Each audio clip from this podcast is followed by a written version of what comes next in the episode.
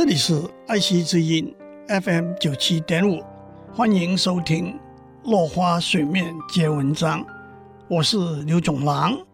今天我们细谈行销的四个 P。行销学的四个 P 是一个提纲挈领的理论框架。第一个 P，产品 （Product）。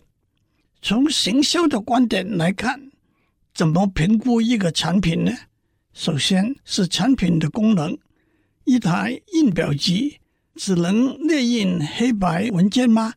还是也可以列印彩色文件？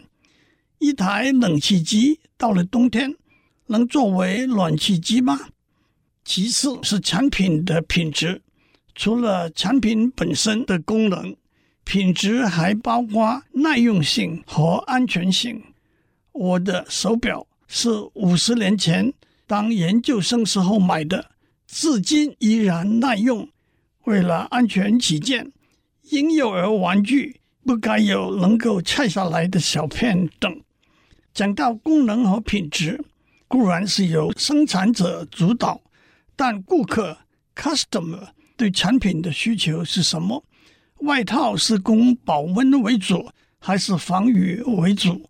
食物是以可口还是营养，还是容易储存，还是方便食用为主？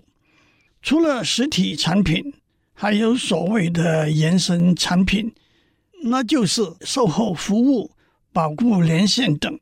还要考虑产品的附件，如汽车的音响系统、手机的自排棒等，都会增加产品本身的功能。产品的包装。应该牢固、美观和便于运输。产品的品牌和商标则要引人注意，同时建立顾客的信心。第二个 P 是地点 （Place），也就是怎样把产品从出产地或者生产地送到消费者手上，因此也可以称为配送或者通路。地点因素。最重要的是消费者在什么地方可以看到、买到想要的产品，这是个双向行为，包括可以由消费者去到商品所在的地方，例如传统的市集和商店，或者由行销者把商品带到消费者面前，包括传统的沿街叫卖小贩。和挨家挨户推销的售货员，以及从十九世纪末开始的商品邮购，还有近年一日千里发展的网络购物。今天的时间到了，我们下次再见。